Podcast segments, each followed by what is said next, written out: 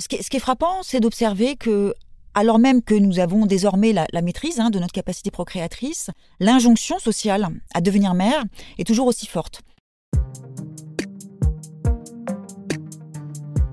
Effraction le podcast vous fait découvrir cinq romans du festival Effraction qui explorent les liens entre littérature et réel. La troisième édition se tient à la Bibliothèque publique d'information du 24 au 28 février 2022. Dans cet épisode, Blandine, bibliothécaire à la BPI, reçoit la philosophe Camille Froide-Vaumétry pour parler de Toucher la terre ferme de Julia Kerninon. Blandine.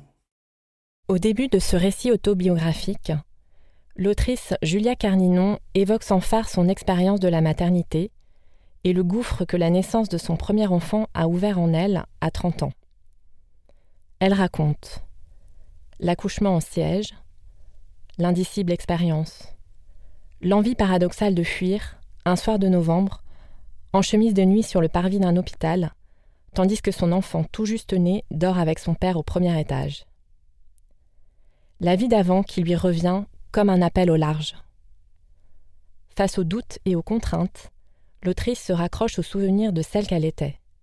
Une jeune femme libre, passionnée de littérature, traversant la vingtaine dans une solitude heureuse, habitée par des passions amoureuses tumultueuses et des vagabondages exaltés. Jusqu'à la rencontre avec celui avec qui tout est simple et qui devient le père de ses enfants. Ce récit intime, ponctué de citations des auteurs qu'elle dévore, pose la question de l'ambivalence maternelle et de l'amplitude parfois contradictoire des émotions et ressentis des mères à l'arrivée de leurs enfants, loin des images d'épinal véhiculées par la société. En confiant ses tempêtes intérieures, Julia Carninon nous offre la possibilité de partager les interrogations de femmes qui se demandent comment être soi quand on devient mère. Car peut-on rester soi ou devient-on autre à l'arrivée d'un enfant? Depuis quelques années, plusieurs autrices, à l'instar de Julia Carninon, se saisissent du sujet de la maternité et mettent à mal l'image idéalisée de ce moment particulier de vie. Pensez-vous que la maternité ait été longtemps un angle mort de la littérature et de la philosophie, et qu'on assisterait aujourd'hui à une sorte de rattrapage sur ce sujet? Camille Froide-Vaumétry, philosophe, spécialiste des transformations de la condition féminine, qui vient de publier Un corps à soi au seuil. Alors je crois que c'est exactement ce que nous sommes en train de vivre, c'est-à-dire une, séquence euh, de réinvestissement par les femmes de ces thématiques très incarnées euh, et au premier chef de la maternité. C'est un retour au corps qui, date selon moi du début des années 2010, euh, qui s'explique par un certain nombre de, phénomènes, mais le principal, selon moi, c'est que nous avons un peu soudainement pris conscience que par-delà un certain nombre d'avancées et même de conquêtes féministes, il y avait une question qui était restée un petit peu en dehors finalement euh, de, la, de la révolution de l'émancipation. Et ce domaine, c'était le domaine de l'intime, le domaine du corps des femmes dans ses dimensions vraiment les plus spécifiquement euh, féminines. j'ai pu observer, par exemple, que si cette corporité était au centre de tous les combats et de toutes les actions des années 70, eh bien, très rapidement, elle avait été recouverte, alors par d'autres luttes, mais aussi par d'autres nécessités, le fait, par exemple, qu'à partir du début des années 80, les femmes investissent massivement le monde du travail. Et on peut remarquer que pendant quelques décennies, jusqu'à donc euh, cette nouvelle décennie 2010, les questions corporelles euh, ont un peu été évacuées du champ alors de la lutte féministe, de la pensée féministe, mais aussi plus largement, sans doute aussi, euh, de la pensée tout court, de la philosophie et de la littérature. Alors pour ce qui regarde la philosophie, c'est assez simple et assez court, hein, c'est pour dire les choses très franchement. Euh, toujours et quasiment jusqu'à aujourd'hui y compris, euh, jamais personne n'a pensé en philosophe la maternité. On commence seulement hein, de, voir quelques textes publiés sur cette question. C'est vraiment comme un, comme un angle mort, hein, vraiment de la philosophie. Alors sans doute d'abord parce que la philosophie est une discipline ultra masculine, en tout cas l'a très longtemps été, mais c'est pas la seule raison. C'est aussi, je crois, parce qu'on a toujours considéré que euh, eh bien la maternité, c'est ce qui renvoie les femmes à, leur nature, c'est-à-dire aussi à la, nature en général, euh, et que c'est donc pas un objet de pensée, puisque c'est un fait, disons, quasi trivial hein, de, la, vie quotidienne, euh, qui renvoie à la nécessité de la reproduction des sociétés humaines. et que c'est donc pas du tout quelque chose qui se saisit comme, comme, comme d'un objet de pensée. On aurait pu imaginer qu'en littérature, pour le coup, qui n'a pas, disons, autant de, disons de, barrières intellectuelles peut-être que la pensée philosophique, que la littérature aurait pu, elle, se saisir de la question maternelle, euh, là aussi, il y a comme un, long tunnel euh, avec quelques exceptions euh, ça et là. Mais en tout cas, ce qui est frappant, c'est qu'aujourd'hui, on voit qu'il y a une nouvelle génération d'autrices qui ont décidé de faire de ce sujet maternel un sujet littéraire, un, lieu d'exploration littéraire, un, lieu d'expérimentation aussi littéraire. Et je trouve que c'est une bonne nouvelle. Alors, vous parliez justement du fait que la maternité renvoyée à la nature. Ma deuxième question portera plus spécialement sur le lien entre féminisme et maternité, puisque il a semblé que ça a été longtemps incompatible entre féminisme et maternité. Aujourd'hui, des mères revendiquent un nouveau féminisme qui s'appuie justement sur l'expérience de leur maternité, et euh, certaines se découvrent même féministes à l'occasion de, euh, de leur maternité. Alors comment comprenez-vous cette évolution et quel regard les différents courants féministes ont-ils posé euh, et continuent-ils de poser sur la question spécifique de la maternité? La capacité maternelle des femmes, c'est le socle du système patriarcal. C'est-à-dire que depuis que l'on a défini l'existence des femmes au seul prisme euh, de leur capacité procréative, depuis qu'Aristote les a enfermées dans cette condition maternelle, qui est aussi une condition domestique, euh, et tout au long de l'histoire, à travers les siècles, y compris d'ailleurs par-delà le tournant de la modernité démocratique, on a défini les femmes à l'aune euh, de leur capacité maternelle et on les a donc d'une certaine façon privées aussi de toutes les possibilités et de toutes les libertés qui sont associées à une vie euh, dans le monde et non pas à l'intérieur au sein du foyer. C'est pourquoi lorsque les féministes des années 70 entrent en scène en quelque sorte, elles se saisissent euh, de cette question qui est en quelque sorte la question fondamentale, et elles entreprennent alors d'extirper les femmes de ce carcan maternel en luttant et en conquérant les droits procréatifs que sont euh, le droit à la contraception et le droit à l'avortement. Donc ce dont il s'agit pour elles, c'est vraiment de faire en sorte que les femmes ne soient plus euh, assignées à un quelconque destin maternel et qu'elles puissent s'imaginer une vie éventuellement sans enfants, mais en tout cas une vie dont elles ont, disons, la maîtrise pour ce qui regarde le versant procréateur. Alors, dans le champ féministe, il y a plusieurs façons de, penser cette question. Euh, dans le champ, par exemple, du féminisme matérialiste lesbien, la maternité, comme un certain nombre d'autres activités très incarnées qui sont celles des femmes, euh, notamment hétéros, euh, fait partie de ce contre quoi, en quelque sorte, il faut pouvoir vivre et s'émanciper. Il y a, comme vous l'avez évoqué, bien sûr, en arrière-fond de toutes ces pensées, euh, la proposition beauvoirienne et, ses, phrases cinglantes et cette, critique très, très vive qu'elle fait de, cette condition maternelle qui est pour elle comme le tombeau des femmes, hein, puisque c'est en devenant mère que les femmes finalement euh, se voient privées à jamais de leur statut d'être libre, d'être capable de, se projeter dans le monde et d'agir dans le monde. Et puis il y a aussi dans les années 70 une autre position, celle des féministes différentialistes ou psychanalytiques, qui au contraire vont vont défendre l'égalité entre les femmes et les hommes sur la base d'une forme d'exaltation de la puissance maternelle. Hein. Le mot de puissance est le leur. Mais ça, c'est un courant qui va assez rapidement euh, refluer. Euh, et, la thèse qui va s'enraciner, c'est que la maternité, c'est vraiment, de façon quasi définitive, euh, le, lieu de la domination masculine et, le vecteur privilégié de cette domination.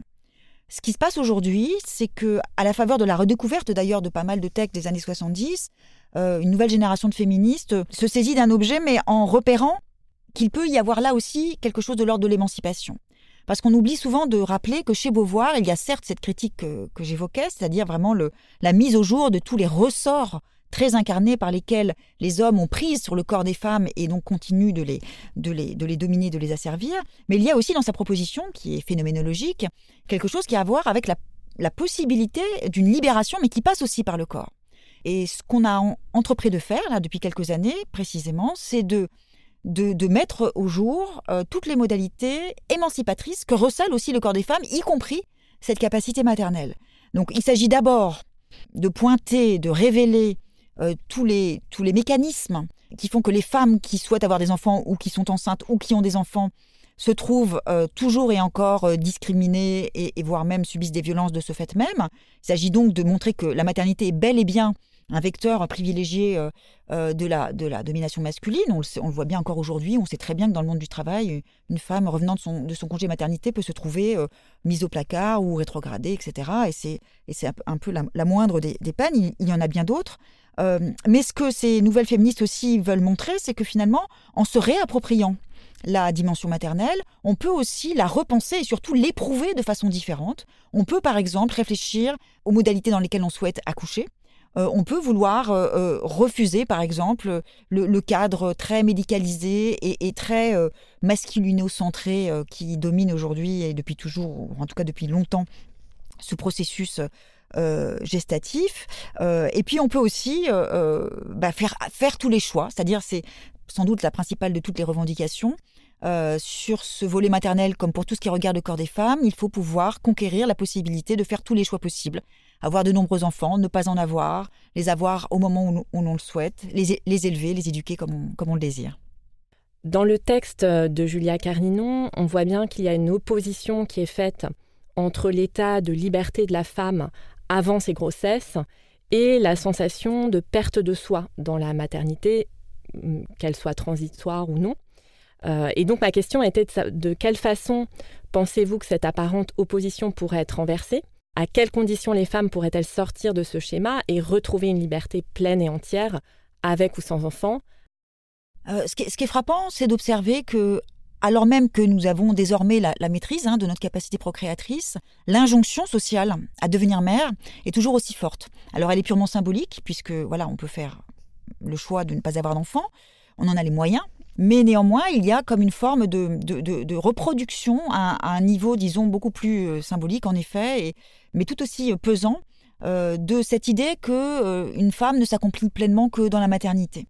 Donc il me semble très important en tant que féministe de défendre cette idée que le non-désir d'enfant est tout aussi légitime en tant qu'option procréative que le souhait d'en avoir un ou, plusieurs. Et ça, et ça passe notamment par le fait de rendre possible euh, des, des, des, outils euh, qui sont à la disposition des femmes, comme la possibilité par exemple de se, faire stériliser, que tout individu majeur euh, peut, peut demander, mais que les jeunes femmes, et notamment celles qui n'ont jamais eu d'enfant et qui sont jeunes, ont les plus grandes peines du monde à obtenir parce que les praticiens estiment et pensent à leur place que elles changeront un jour d'avis ou qu'elles qu'elles agissent de façon irréfléchie. Donc il y a, hum, un enjeu euh, dans les luttes actuelles qui est celui de rendre possible toutes les options procréatives disponibles. Et puis il y a cet enjeu effectivement de la, façon dont on peut euh, tenir ensemble, euh, disons, l'ambition, l'aspiration à être un sujet libre et à être un sujet agissant dans le monde, et puis cette condition maternelle.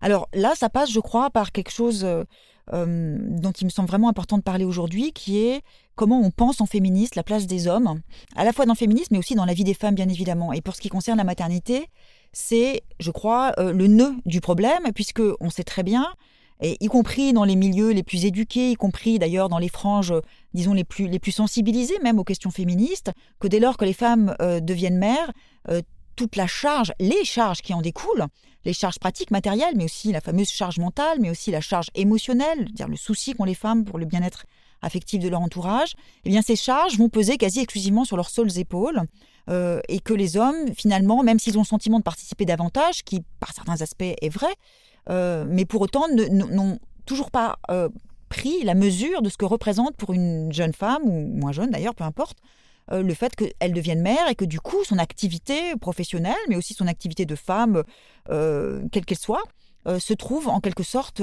empêtrée au beau milieu de ces nouvelles exigences qui sont liées à la maternité. donc il y, a des, combats à mener pour rendre par exemple possible un, congé paternité digne de ce nom, hein, et pas seulement une poignée de jours ou quelques semaines comme c'est le cas aujourd'hui, et, qui ne sont d'ailleurs même pas obligatoires.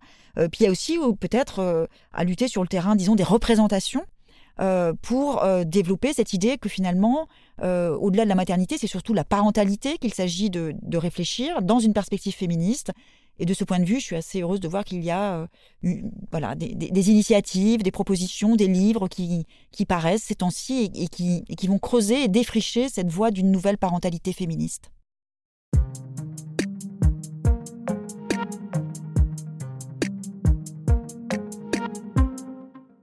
J'avais pensé que je deviendrais quelqu'un d'autre à l'instant précis où il sortirait de moi. J'avais pensé que la lumière s'éteindrait et se rallumerait d'un coup, comme dans les soirées surprises d'anniversaire, Je me voyais mourir et revenir à la vie, débarrasser de moi-même, réinventer, laver, ardoise magique. J'avais pensé que ce serait irrésistible. J'avais peur de me noyer dans ses yeux et de n'en jamais revenir, emporté par le courant, comme ça avait déjà failli m'arriver un jour au large de Long Island. J'avais peur que mon enfant soit un poids de plomb au bout du fil de Zeppelin, mais je croyais aussi que cette autre personne que je deviendrais serait naturellement douée pour tout ce qui s'annoncerait, et que ce serait elle qui s'occuperait de tout ça. Peut-être qu'inconsciemment, je pensais que ma mère s'en occuperait, ou bien que je deviendrais ma mère. Mon bébé, je le voyais rédemption, goélette, calendrier perpétuel, magnum opus, paratonnerre, mais aussi poids bouillante, goudron et plumes, muselière, cage, torture KGB. Je le voyais éternel, chemin impossible à rebrousser, politique de la terre brûlée. Je pensais que je disais adieu à la personne que j'avais été, et je me forçais à trouver en moi le courage d'abandonner cette peau douce, vaisseau qui m'avait tant fait voyager, pour une autre, dont la valeur ne me serait révélée que lorsqu'il serait déjà trop tard. Tout au long de la grossesse, j'avais scruté les échographies comme les cartes sont légendes d'un pays inconnu. L'Azerbaïdjan peut-être, la Caroline du Nord.